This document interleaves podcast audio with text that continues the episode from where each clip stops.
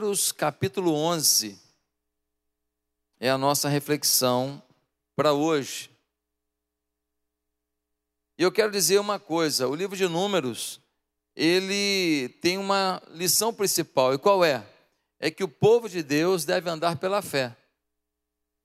É esse o objetivo principal do livro de Números: que o povo de Deus ande pela fé. O livro de Números, ele começa o seu relato quando o povo, depois de um ano parado ali, perto do Monte Sinai, recebendo instrução através de Moisés, o povo sai dali em direção à terra prometida, que fora prometida a Abraão, e agora o povo vai tomar posse dessa terra, que é a terra de Canaã, é a terra de Israel, hoje. E essa terra mana leite e mel, uma terra próspera, tem o Mar da Galileia, que é um, um reservatório de água potável incrível, porque Mar da Galileia, na verdade, é água doce, né? Tem nada de, de mar salgado ali. E então, esse relato de números é quando eles saem dali do Monte Sinai, depois de um ano ali, e vão até de frente de Jericó, quando vai acontecer aquela batalha para começar a conquista da terra prometida. Então, gente, vamos ver o que acontece no capítulo 11. Diz assim: Aconteceu que o povo começou a queixar-se das suas dificuldades aos ouvidos do Senhor. Quando ele os ouviu, a sua ira acendeu-se, e fogo da parte do Senhor queimou entre eles e consumiu algumas extremidades do acampamento. Então o povo clamou a Moisés. Este orou ao Senhor e o fogo extinguiu-se. Por isso aquele lugar foi chamado Taberá, porque o fogo da parte do Senhor queimou entre eles. Veja você, o povo saiu do Egito para uma terra prometida. E de repente começa a reclamar, porque a trajetória não é fácil, a caminhada não é fácil, viver no deserto tem suas dificuldades, e o povo começa a reclamar, reclamar, reclamar, e Deus manda fogo do céu. Não sabemos se foi um, um raio do céu que veio, um relâmpago, não sabemos como, mas ateia fogo e pega fogo em parte do acampamento. E, e aí, quando o povo vê aquilo, nota que foi Deus que fez aquilo, eles vão para Moisés e falam: Moisés, pelo amor de Deus, ora a Deus para parar o incêndio aí. Moisés ora, o incêndio para. É o bombeiro do céu que vem, né? E aí acabou o incêndio. Mas olha o que vai acontecer pouco tempo depois. Versículo 4. Um bando de estrangeiros que havia no meio deles encheu-se de gula e até os próprios israelitas tornaram a queixar-se e diziam: ali, ah, se tivéssemos carne para comer, nós nos lembramos dos peixes que comiam, comíamos de graça no Egito, e também dos pepinos, das melancias, dos alhos porós, das cebolas e dos alhos, mas agora perdemos o apetite, nunca vemos nada a não ser esse maná. O maná era como a semente de coentro e tinha aparência de resina o povo saía recolhendo maná nas redondezas e o moía no moinho manual ou tocava ou socava-o com pilão. Depois cozinhava o maná e com ele fazia bolos. Tinha gosto de bolo amassado com azeite de oliva. Quando o orvalho caía sobre o acampamento à noite, também caía o maná. Moisés ouviu gente de todas as famílias se queixando cada uma a entrada de sua tenda. Então acendeu-se a ira do Senhor, e isso pareceu mal a Moisés. Veja você, o povo recebe todo dia o que? O maná. À noite o maná caía. O maná era um, uma dieta do céu, uma dieta do céu, um tipo de, de, de planta, um tipo de, de vegetal que cai do céu. E o povo pega aquilo, soca no pilão e faz bolo, e faz maná assado, faz maná frito, faz maná cozido, faz maná milanesa, mas é tudo com maná. E o povo fala, maná, pô, toda hora maná, já não chega de maná. Maná não dá mais, que nem você, quando aquela comida já está repetida três dias seguidos, sabe? Aquele restinho, restinho, restinho. Aí chega um dia e você fala assim, não, feijoada de novo não. Feijoada foi no sábado, quando chega sexta-feira da Santa Semana, você está comendo feijoada e fala, não, hoje não, já, já deu. O povo fala isso, não, maná não, maná chega. Nós queremos carne, nós não aguentamos mais negócio de maná, maná, maná. Porque a verdade é que a dieta no Egito era boa. Sim, no Egito você tem o rio Nilo, um rio enorme. Então o pessoal pegava peixe. Além disso, o Egito, por causa do Nilo, tem margens férteis. Então tem muita cebola, tem alho poró, tem alho comum, tem melancia. E tem pepino. Não sei qual é a graça do pepino, mas tinha. Que saudade alguém tem do pepino, pelo amor de Deus. Pepino, que saudade que eu vou ter de pepino, mas tudo bem. Mas tinha pepino também. Vai ver que o pepino de lá era um pepino saboroso, não era sem gosto igual o nosso. Gente, então, esse povo está reclamando. Agora, olha só um detalhe. Quem começou a reclamar? Os estrangeiros. Como assim, pastor? Quando o povo foi sair do Egito, tinha outros escravos no Egito. Quando o povo hebreu foi saindo, eles falaram, vamos também. E eles se uniram ao povo hebreu e foram saindo também. Então, tinha alguns estrangeiros no meio do povo. Essa galera começou a falar: só maná, só maná, só maná, maná cozido, maná frita, maná, maná. E então o povo de Deus começou a reclamar. Veja você uma grande lição: é que quando a gente tem junto da gente pessoas que não têm a mesma fé que a gente, muitas vezes a reclamação deles pode roubar a fé que a gente tem. Às vezes, pessoas que estão junto da gente, que não têm o mesmo temor, que não têm o mesmo compromisso com Deus, que não têm a mesma fé, e você está junto. Aí você começa a ouvir. E aí, essas pessoas que não têm a aliança que você tem com Deus, começam a falar tão alto que você começa a ouvir e daqui a pouco você reproduz o comportamento e o discurso de gente que não tem temor a Deus. E foi o que aconteceu aqui. E eles começaram a, a reclamar. Agora, pastor, não entendo. Por que, que eles não comiam carne se tinha um rebanho que saiu com o povo de Israel lá do Egito? Dois motivos. Primeiro, parte desse, desses animais seriam sacrificados no tabernáculo. Esse não podia comer. Mas tem mais um detalhe: esse gado é que seria o início da nova vida na terra de Canaã. Esse gado é que seria multiplicado para haver prosperidade na vida do povo. Ou seja, esse gado era o capital de giro. Se eles entram na terra prometida sem animais, eles vão multiplicar e fazer criação de quê? Se eles comeram tudo. Mais uma lição aqui é que muitas vezes a gente, quando tem algum tipo de prosperidade, a gente come tudo. E tem muita gente que nunca vai sair dessa vidinha que você não está feliz. Sabe por quê? Porque você come o seu capital de giro todo. Como assim, pastor? Ora, se você ganha pouco, mas você consegue separar 200, 300, 400 reais por mês, daqui a pouco aquilo é 5, 6 mil. Com 5, 6 mil monta uma empresa? Monta. Monta. Tem uma maquininha que custa 3, 4 mil reais, é o início. Para fazer alguma coisa na área de culinária, para fazer uma coisa na área de limpeza, para fazer uma, uma coisa na, na área de conserto de equipamentos, talvez todo equipamento maquinário para consertar alguma coisa, você compra com 4, 3, 5, 8 mil reais, e você só vai poder montar e ter esse sonho se você não comer tudo. Tem um princípio de economia que o povo já está aprendendo aqui. E muita gente está apertado hoje, nessa época de pandemia, porque comeu tudo.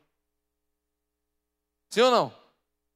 Meus amados, nós temos que entender isso. Agora, o povo só esqueceu de uma coisa: que lá eles eram escravos e humilhados. Eles só lembraram da comida. A gente tem essa mania, né? Tudo de benção a gente esquece. Tudo de, de, de prejuízo a gente esquece. Quando a gente está chateado com Deus. tudo, desculpa, tudo de bênção a gente esquece quando a gente está chateado com Deus. E aí a gente só começa a olhar para outro lugar como se fosse o melhor lugar do mundo. Não era não. Tinha peixe, tinha pepino, tinha cebola, tinha alho, tinha melancia, mas também tinha escravidão e sofrimento. Agora, olha o que vai acontecer. Versículo 11. E Moisés perguntou ao Senhor: Por que trouxeste este mal sobre o teu servo? Foi por não te agradar de mim? Que colocaste sobre os meus ombros a responsabilidade de todo esse povo? Por acaso fui eu quem o concebeu? Fui eu quem o deu à luz? Por que me pedes para carregá-lo nos braços como uma como uma ama carrega um recém-nascido para levá-lo à terra que prometesse sob juramento aos seus antepassados? Onde conseguirei carne para todo esse povo? Eles ficam se queixando contra mim, dizendo: dê-nos carne para comer. Não posso levar todo esse povo sozinho, essa responsabilidade é grande demais para mim. Se é assim que vais me tratar, mata-me agora mesmo. Se te agradas de mim, não me deixes ver a minha própria ruína. Gente, olha que, olha que ponto que chegou. A reclamação do povo é tanta, mas, mas tanta, que o líder, o manso, o homem de Deus, o homem iluminado, o homem que fala com Deus, entrou na pilha. Entrou na pilha e falou para Deus: Deus, olha só, eu te pedi para fazer isso. Estava com 80 anos no deserto, vivendo a minha vida, cuidando de bicho.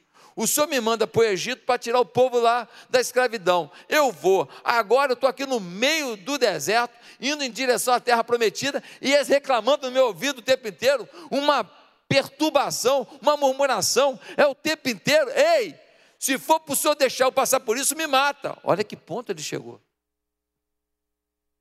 Não é assustador ouvir isso de Moisés? Sim ou não? Me mata. E aí a gente aprende o quê? Que liderado que murmura demais tira a sua liderança do cerne da visão, do bom senso, da estratégia. Cuidado com seus liderados reclamões. Cuidado com eles. Ele fica assustado.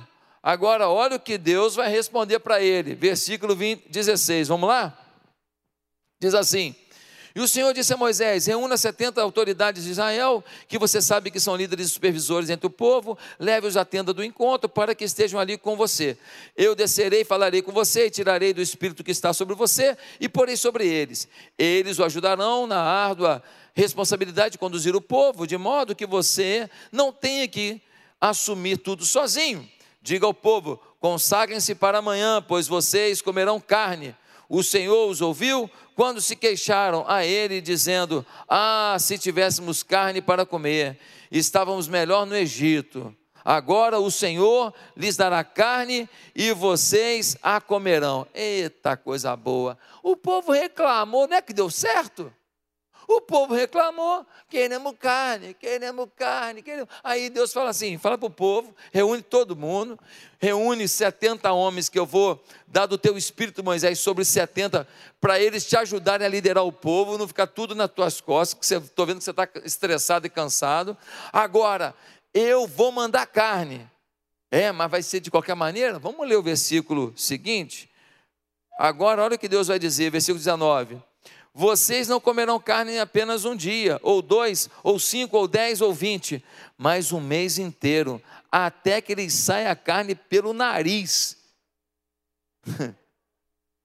e vocês têm um nojo dela, porque rejeitaram o Senhor que está no meio de vocês e se queixaram a Ele, dizendo: Por que saímos do Egito? Disse, porém, Moisés: Aqui estou eu no meio de seiscentos mil homens em pé, e dizes: Darei a eles carne para comerem durante um mês inteiro. Gente, Deus é bom e Deus é amor, mas Deus também é justiça. É, tem hora que ele fala assim para você: sai desse casamento com esse bicho preguiça. Casamento, não, desculpa, desse namoro. Não, não transforma em casamento esse namoro, porque esse bicho preguiça não vai trabalhar. Aí a moça fala: Não, mas o bicho preguiça é tão saradinho, é tão fofo. Ele usa um perfume que ele pega do irmão dele, que é uma delícia. Que ele não tem dinheiro para comprar o um perfume, né? E aí a moça fala: Eu vou casar. Aí Deus fala: Ah, é? Vai ser pela nariz, pelo nariz isso aí. Você quer casar, casa, então aí, paga para ver. Alguns jovens falam assim: ah, não, eu, esse negócio de sexo só depois do casamento. Não dá, pastor, o senhor é quadradão. Ah, é? Vai provar? Vou, vou provar, vou repetir. Vou pedir bis. Ah, é? É, nessa área não. Deus sabe que ele tem tudo na minha vida, menos essa área. Legal. Então você semeia isso e depois você pede para Deus te dar uma colheita de obediência e de bênção. Tá bom. Então Deus é trouxa e você é o esperto. Gente, se você quer fazer Deus de bobo, você não vai conseguir.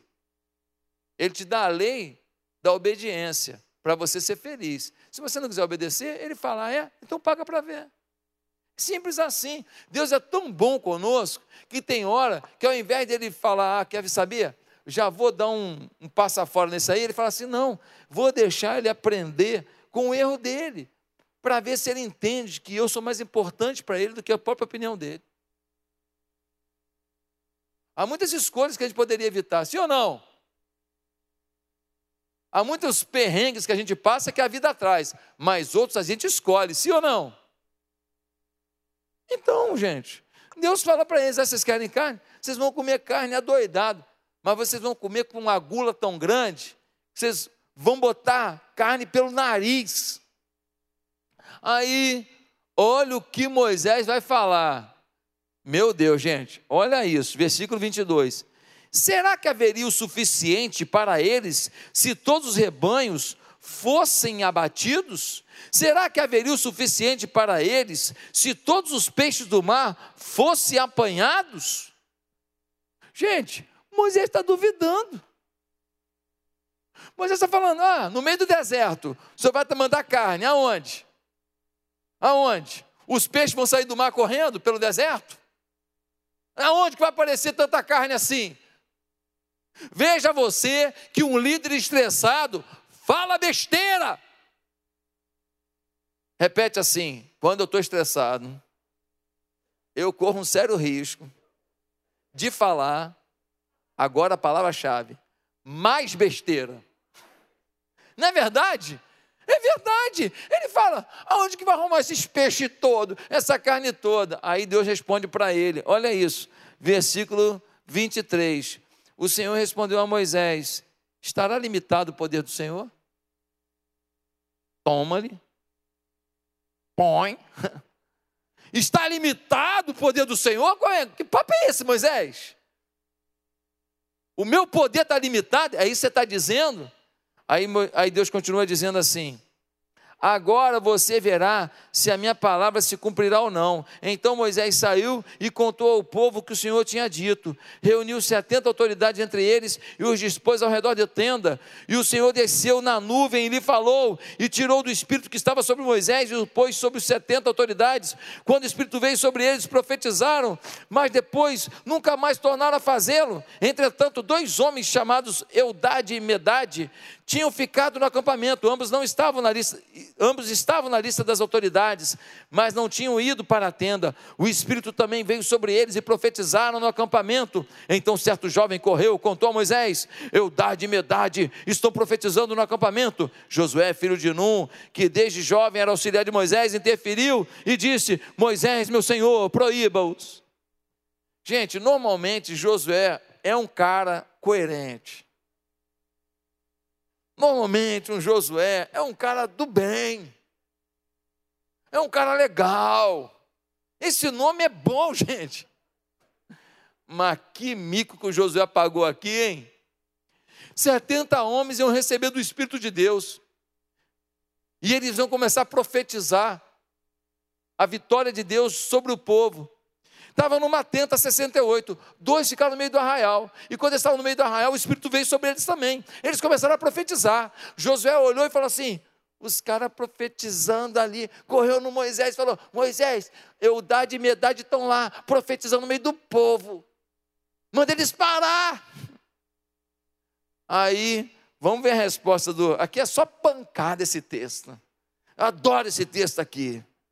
Olha o que agora vai ser dito pelo Moisés. 29.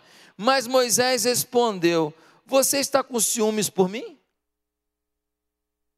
Quem dera todo o povo do Senhor fosse profeta e que o Senhor pusesse o seu espírito sobre eles. Então Moisés e as autoridades de Israel voltaram para o acampamento. Moisés falou: ô, ô, Josué, baixa a bola, está com ciúme? Os caras estão lá profetizando, o que, que você tem a ver com isso, rapaz? Se Deus manda. Agora, olha que coisa linda. É que naquela época o Espírito vinha sobre uma pessoa e depois saía. Mas quando Jesus ascende aos céus, o Espírito Santo vem. O Espírito Santo, quando entra em alguém que recebe a Cristo, ele entra e não sai mais. Sabe qual é a novidade disso aqui?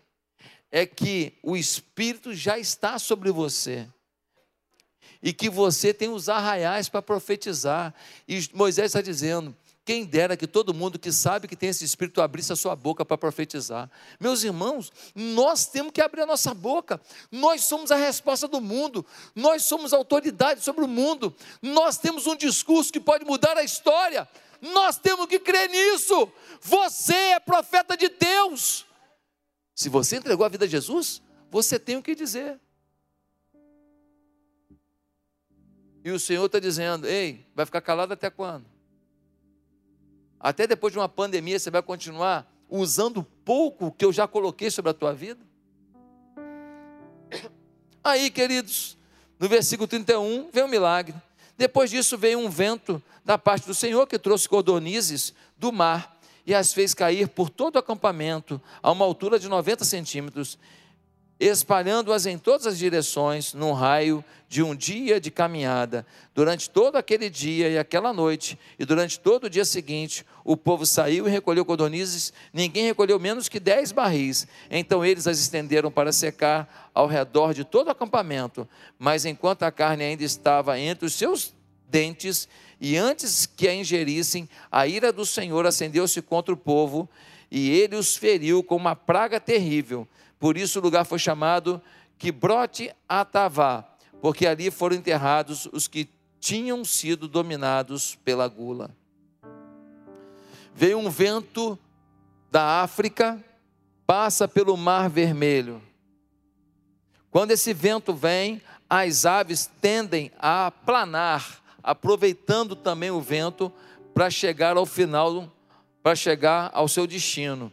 Porém, é muito tempo voando. E essas aves chegavam cansadas à terra de Canaã. E isso acontece nessa hora. É um milagre. E vem uma quantidade enorme. E quando elas atravessam o Mar Vermelho, que elas chegam na terra de Canaã, elas chegam tão cansadas, mas tão cansadas, que você pega as aves com a mão.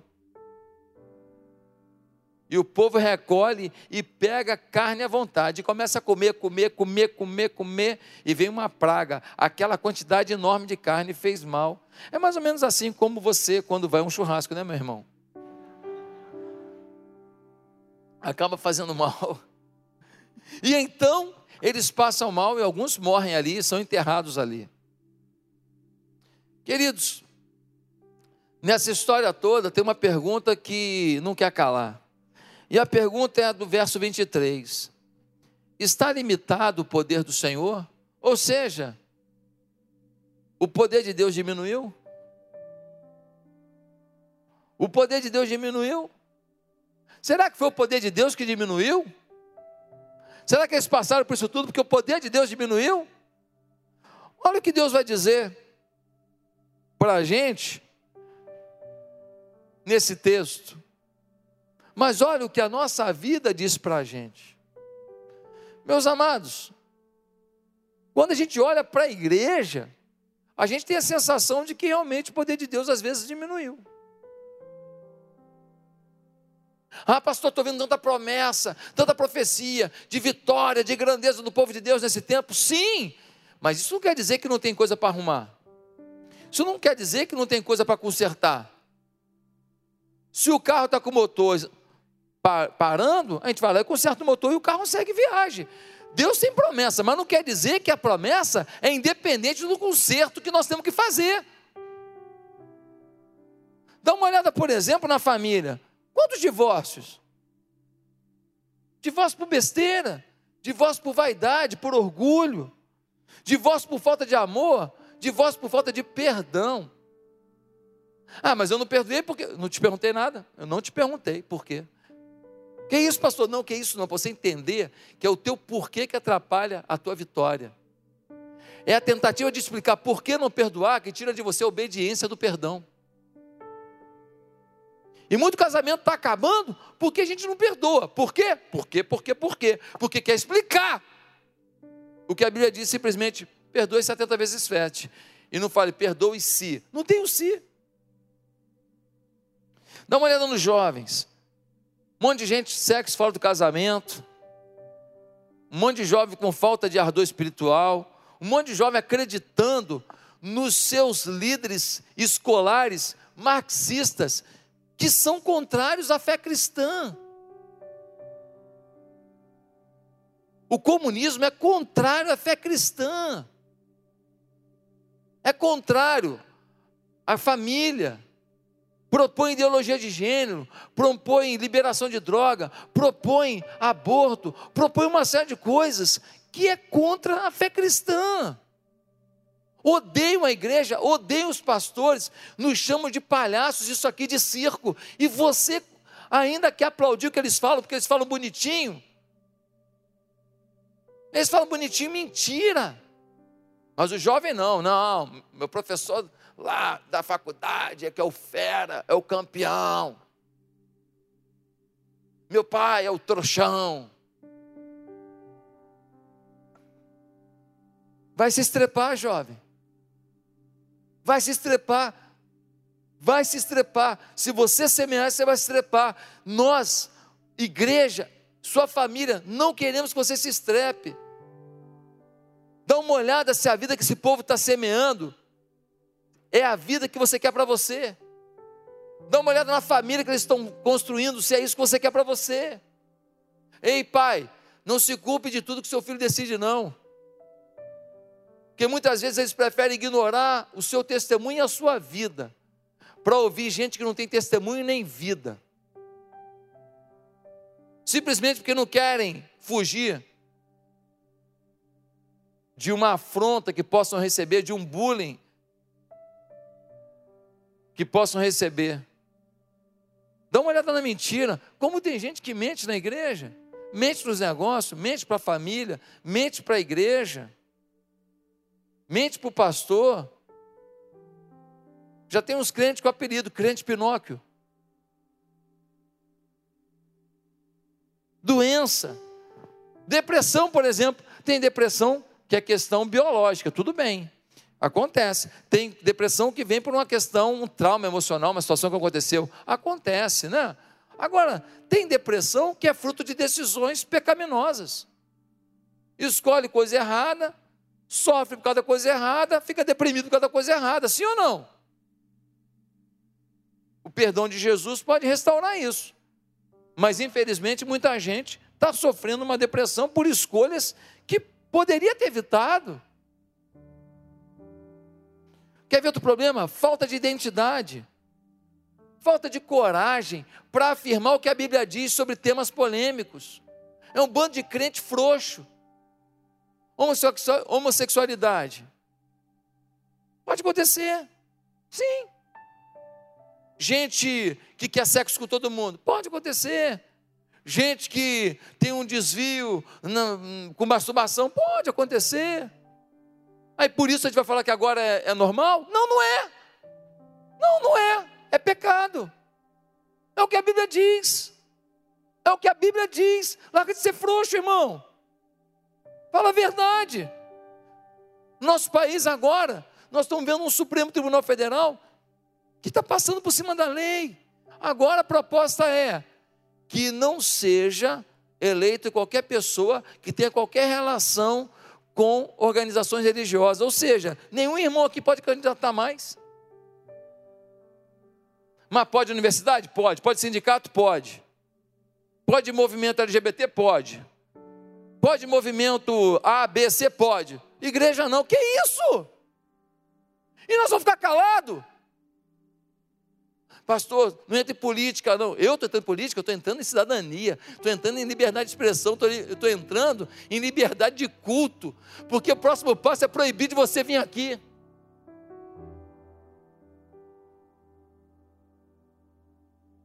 Nós temos que acordar, gente. Falta de identidade. É um bando de crente que fala um monte de, best... um monte de coisa bonitinha, mas não perde um BBB. Essa miséria. Que não perde novela. Que prega valores deturpados. Sim ou não, gente? Hoje é dia de cura aqui, por isso nós estamos falando lavando a roupa suja. Dentro da consciência faz assim, ó, tô lavando. tô lavando, tô lavando. Quer ver outro problema nosso? Pobreza. Ué, pobreza? Problema? Muito problema, claro. Pobreza porque teve um, uma crise, faltou emprego, é uma coisa. Agora, pobreza, porque a gente foi vaidoso, pobreza, porque a gente foi ganancioso, pobreza, que a gente foi tão ganancioso que acreditou em conto do vigário, conto de, de especulador, de safado. Pobreza, porque a gente não foi fiel nos dízimos e ofertas, a gente foi pão duro com Deus. Pobreza, por causa da mesquinhez. Ah, não, essa pobreza podia ter sido evitada, sim ou não? Outro problema, raquitismo bíblico. Um monte de gente está na igreja, não sabe nada de Bíblia, não lê. Esse texto aqui do capítulo 11 de Números, alguns estão falando assim: caramba, tem isso na Bíblia? Tem isso? Pô, legal a história. Ah, é legal? Ah, é o Josué que trouxe a história? Não. Deus te deu, está na tua mão. Essa história está na tua mão há quantos anos? Era só você ter lido. E Deus teria falado contigo muito mais do que está falando hoje. Raquetismo bíblico. Gente que sai de uma igreja que nem a nossa, bíblica, íntegra, apaixonada por Deus, que luta por pessoas, que faz ação social, como poucas igrejas no Brasil fazem. Mas sai, ah, vou para a igreja. Qualquer doutrina serve. Se for para uma igreja que acredita em reencarnação, está tudo bem. Se for para uma igreja que acredita que anjo prepara a janta, está tudo bem. Se for uma igreja que acredita que Deus mandou o casamento acabar para casar com uma mais novinha, está tudo bem. Não tem doutrina, não tem nada. Por quê? Porque é raquítico. Escassez de experiência com Deus, outro problema. Não tem experiência com Deus? Não tem. Aí tem que inventar. Conta uma experiência com Deus aí, irmã. Conta aí, irmão. Conta aí, irmã. Conta aí. Aí não tem que falar. É, certa vez, inventa. Aí começa pronto. Aí já entra na mentira. Gente, outro problema, ganância. Ganância. É, é, é dinheiro, é trabalho. Tal. Aí, e a célula? Vou ter que deixar a célula. Não vou mais liderar a célula, pastor, porque é muito trabalho. Aí o trabalho da Ministério de Família, não, não, não, Ministério de Família, o Casados para Sempre, ah, não vou poder, muito trabalho, ganância, dinheiro é mais importante do que o reino. A família é menos importante do que o dinheiro. Impaciência. Quanta gente que está disposta a caminhar a segunda milha. Gente que é impaciente na igreja, impaciente com o cônjuge. Quanta impaciência. Outro problema sério Gente que desiste de uma amizade de 30 anos, porque um dia um amigo falou uma coisa que ele não gostou, pronto. Deleta o amigo da vida. Que isso, 30 anos teu amigo? Você vai deletar porque teve um erro contigo um dia? Pelo amor de Deus. Gente, eu volto à pergunta, e vocês vão responder: está limitado o poder de Deus? Mas tem problema na igreja para ser resolvido hoje, e nós vamos resolver hoje. O poder de Deus não está limitado, não.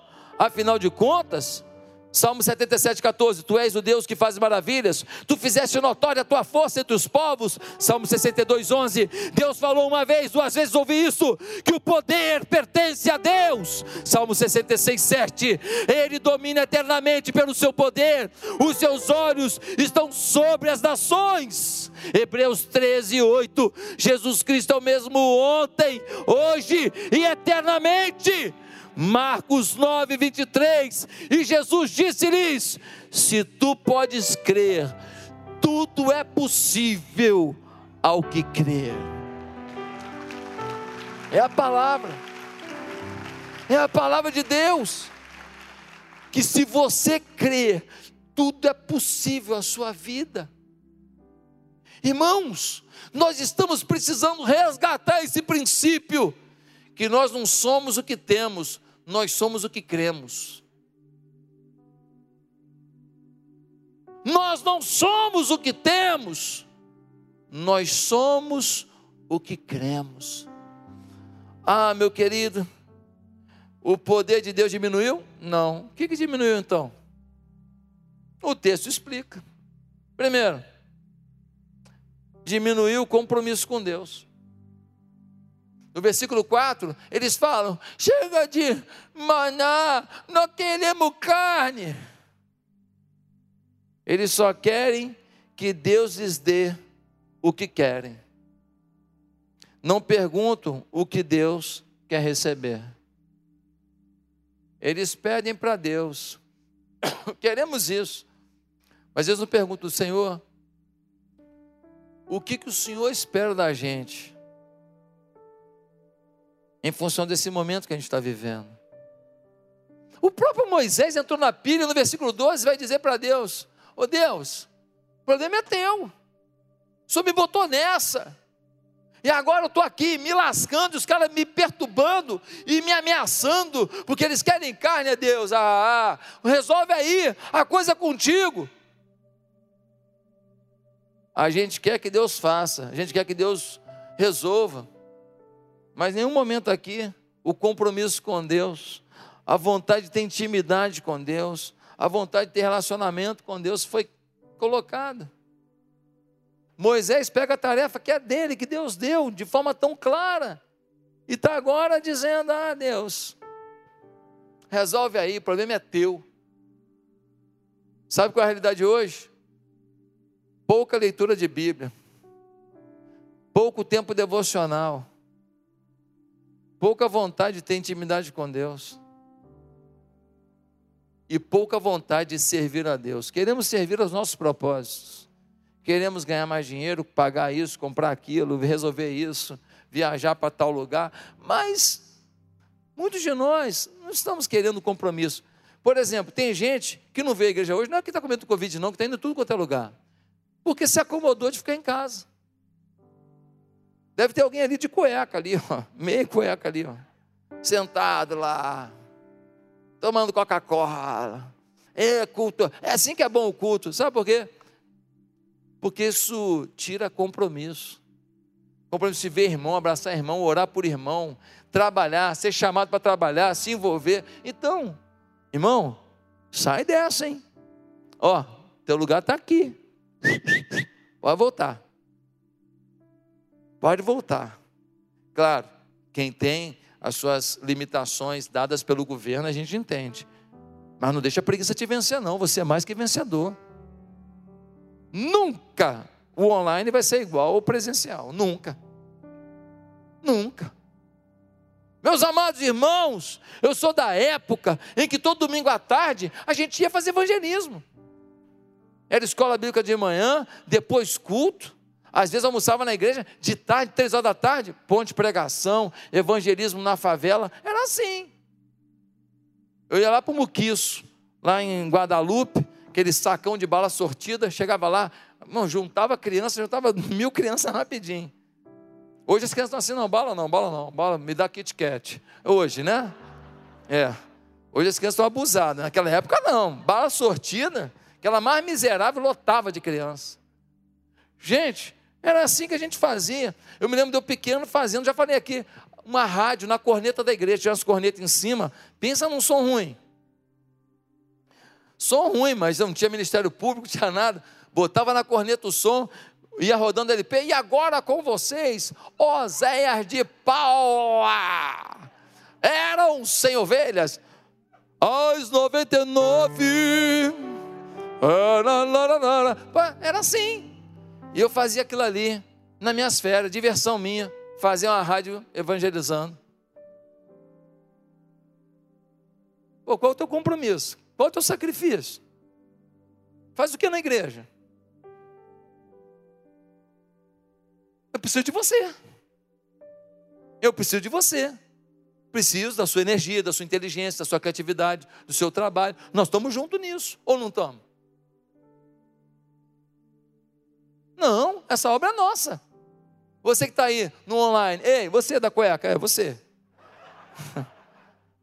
Bora, vamos trabalhar. Compromisso com Deus, o compromisso baixou. Queriam de Deus, mas não perguntaram para Deus o que Deus queria deles. Primeiro problema. O que, que diminuiu, gente? Segundo lugar, diminuiu a paixão. É, diminuiu a paixão. No versículo 6, eles estão falando lá, ah, maná, maná, maná. Sabe o que está acontecendo aqui? Eles desprezaram o que Deus deu. Todo dia vinha um maná.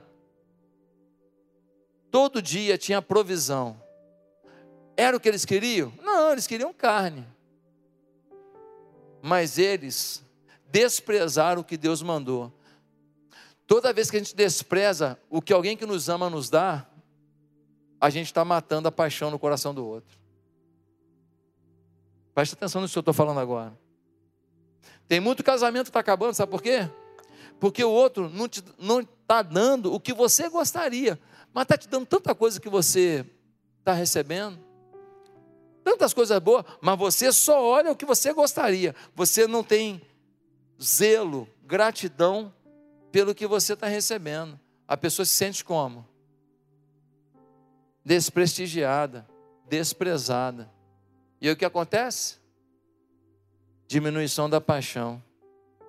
Nós temos que ser inflamados de paixão por Jesus e pelas pessoas. Deixa eu te falar uma coisa. Não existe evangelho sem lágrimas. Ontem eu estava lavando a louça lá em casa, ontem à noite, e eu botei uma música. Uma pessoa da igreja me mandou uma música que era. É,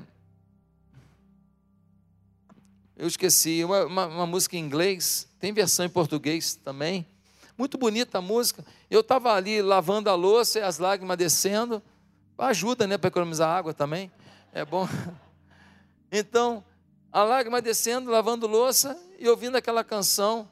Ah, é, eu posso imaginar, eu posso imaginar. E ele fala como que vai ser o um encontro com Jesus. Eu fiquei tão grato a Deus porque eu vou encontrar com Jesus e as dores dessa vida vão ficar. A minha vida é muito boa, tem muita coisa boa, mas tem muita coisa que machuca demais. Tem muita coisa que machuca, tem muita coisa nesse país ruim demais. Tem muita gente sofrendo por causa de gente bandida que finge que ama o povo. Isso me gera uma revolta muito grande. Um dia isso vai passar. Nós vamos fazer o nosso melhor aqui, nós vamos melhorar a vida de quem a gente puder. Mas um dia nós vamos habitar no céu, onde a injustiça não vai entrar. Meus irmãos, uma pessoa estava em depressão. E aí um, um cristão estava para ir lá, aí ficou, vou, não vou, aí marcou o dia. Um dia antes dele ir, a pessoa se suicidou. Sabe o que ele disse? Cheguei atrasado. Provérbios 24, 11 diz: Livros que estão destinados à matança, se os puderes livrar. As pessoas estão indo para a morte, e você calado. Você aí da, da internet, mandou o link para quantas pessoas para assistir o culto de hoje? Você podia ter salvo alguém. Alguém poderia não ir para a droga hoje se você tivesse mandado o link desse culto. Alguém poderia não acabar o casamento se você mandasse o link desse culto. Não é tão simples mandar o link, gente? Por que, a gente não faz? Parece tão bobo, mas muda a vida de alguém. Uma pessoa recebeu um link de um culto nosso há pouco tempo, vida toda ferrada, arrebentada, querendo se matar, o cara se converteu no online, mudou de vida, voltou para a mulher, um monte de coisa aconteceu. Por quê? Porque alguém mandou um link do culto. Ei, a gente não faz nenhum básico. Está na hora da gente fazer. Eu conto com você. Em último lugar, foi o poder de Deus que diminuiu? Não, não. Foi o compromisso, foi a paixão e foi a fé. Foi a fé. Versículo 22. Moisés questiona a Deus: Da onde que vai vir tanta carne para esse povo comer? Gente, pelo amor de Deus. Moisés viu o mar vermelho sendo aberto, gente. Moisés viu o mar vermelho sendo aberto. Moisés viu a nuvem de gafanhotos. Foi para lá na Argentina agora. Vamos orar para sair de lá e ir para o inferno essas gafanhotas. Está atrapalhando os argentinos lá. Gente, viu os piolhos, viu o, as rãs, viu a água virando sangue. Gente, Moisés viu tanto milagre, tanto milagre. Na hora que Deus fala que vai mandar carne, ele está no meio do deserto, ele olha para um lado para o outro, não vê açougue nenhum, ele fala: da onde que vai vir tanta carne? Ei! A gente fica besta quando a gente começa a viver sob pressão e não sob fé. A pressão existe, mas a tua fé tem que ser maior. E a fé vem pelo ouvir da palavra de Deus. Se você não busca a palavra, meu, a, a pressão do mundo vai te arrebentar. Coisa linda é a fé das pessoas simples, que são conhecidas no céu. Algumas pessoas me perguntam assim, pastor, será que tem gente que vive uma fé desse jeito hoje? Essa fé que vê no sobrenatural aquilo que ainda não está no material, que toma posse no sobrenatural, daquilo que ainda é imaterial, e então já se comporta como se existisse o que ainda não existe. Já agradece o que ainda não chegou, porque não vive pelo que vê, mas vive pelo que crê. É esse o seu desafio. Tem um monte de coisa que você não fez na sua vida ainda, porque você viu muito e creu pouco. Tem um monte de coisa que você não realizou ainda, porque você viu muito, olhou muito, mas não creu muito, não tomou posse, não viu pelos olhos espirituais, dizendo: Ei Deus, já vejo isso, isso e isso, já te agradeço da vida do meu filho, da minha mulher, do meu marido, do meu ministério, da minha empresa. Ei Deus! Coisa linda foi Daniel, né? Grande funcionário do governo da Babilônia. Os caras não acharam um defeito na vida dele, falaram: ó, só tem um jeito. Três vezes ao dia ele ora ao seu Deus. Isso ele não vai parar. Vamos fazer o rei fazer uma lei aqui que proíba que só possa orar ao rei. Aí eles fizeram uma lei. Hã? Três vezes ao dia, o Daniel abria lá a janela dele e orava em direção a Jerusalém, igualzinho pegaram Daniel, jogaram na cova dos leões. Gente, por causa da fidelidade, da fé de Daniel, ele viveu uma experiência que eu queria. Porque eu adoro cachorro, brincar com um cachorro é maravilhoso. Agora imagina brincar com um leão. Gente, empurra o leão para cá, o leão vem, te empurra, cabeça com cabeça com o leão. Rapaz! E o leão te lame para cá, você dá tapa na cara do leão, sabe que ele não vai morder não vai morder, está blindado, e você empurra o leão para cá, e ele vem e tal, aí você deita, e os leões tudo lambendo teu pé, massagem. Aí vou dar uma dormida, uma juba de leão. E o outro leão fazendo massagem, lambendo assim. Então vai ficar todo lambido, mas vai ficar bem. Foi o que Daniel viveu.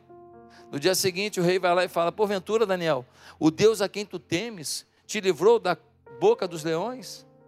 Daniel fala: Rei, hey, passei uma das melhores noites da minha vida. O anjo do Senhor está aqui e os leões me trataram como um amigo. O rei fala assim: a partir de hoje, o Deus que nós vamos honrar é o Deus de Daniel. Quando você passa pela crise e você vence pela fé, aqueles que estão ao seu redor começam a compreender que você tem alguma coisa que eles não têm. E aí aquele versículo se torna uma realidade, maior o que está em nós do que o que está no mundo. Curva a sua cabeça nesse momento. Eu queria perguntar: quantas pessoas aqui gostariam de começar uma nova vida com Jesus hoje? Quantas pessoas aqui querem começar um novo tempo com Jesus hoje? Querem entregar sua vida a Deus, compromisso, paixão e fé. Querem isso, querem de todo o coração. Você quer isso hoje? Você que está em casa, no online, você quer hoje acertar sua vida com Deus? Viver uma nova etapa de vida, um novo jeito de vida, um novo sonho de vida? Você quer isso hoje? Se você quer isso hoje, eu queria que você orasse comigo. Quem está aqui também, aqui no templo, por favor, vamos orar nesse momento. Repita comigo se você quer começar uma nova vida com Jesus. Santo Deus, eu quero essa vida firmada em Deus. Eu quero essa vida abençoada. Eu quero ter um testemunho de vida que me credencie a tua glória, ao teu milagre. Enche-me com teu espírito, pois é no nome de Jesus que eu oro, com perdão dos meus pecados e recebendo Cristo como Senhor da minha vida. No nome de Jesus, amém.